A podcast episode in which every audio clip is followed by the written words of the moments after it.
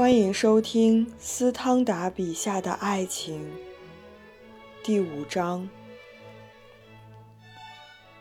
女人总是依赖于受到宠爱，因为她们的白日梦中二十分之十九都与爱情有关，而在有了亲密关系之后，这些幻想就集中到唯一的一个对象上。于是，他们开始为一种不同于往常的、果断的、与其原有的羞涩习惯相反的举动辩解，而男人则根本没有这种挂虑。但女人的想象力却不厌其烦地详细研究那些迷人的细节与时刻。由于爱情能使人对即使最充分证明了的事情也产生怀疑，在产生亲密关系前，女人确信她的情人是一个超群绝伦的人，从而马上会想到没有理由拒绝他，唯恐他想在他的名单上加上另一个女人的名字。而只是在这时，第二次结晶才会出现。且由于这第二次结晶总是伴有疑虑与不安，所以往往非常强烈。某一个女子感到她自己从女王身份降到奴隶地位，事态因为疯狂的迷醉而变得更加严重。这种迷醉是由更罕见、更温馨的快乐引起的。再如，一个女子正在绣花，平淡无奇，双手一刻不停地劳作着。她不想别的，但只想念她的情人。而这时候，她的情人正带着骑兵队在平原上驰骋。如果指挥不当，就会遭到逮捕。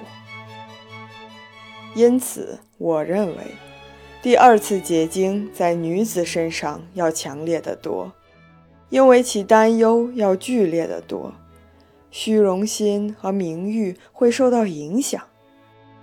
至少很难不把这些当一回事。一个女人很少被理智驾驭。一个男人每天工作六小时，专心从事冷漠理性的事情，必然养成了理性的习惯。甚至在恋爱以外的方面，女子也容易沉醉在想象中，容易变得迷狂。因此，他们恋人的缺点很快便会烟消云散。女人的激情之所以胜过理智。这很简单，因为根据我们一般的习惯，他们在家里不承担任何义务，理智对他们并无用武之地，而他们也从来不感到理智有何益处。相反，理智对他们反倒有害，因为在他们看来，理智要么是责备他们昨天的欢乐。要么就是要制止他们明天去寻欢作乐。假如让你的妻子去管理你的庄园、结算你的账目，我敢肯定，她将比你管理的要更好。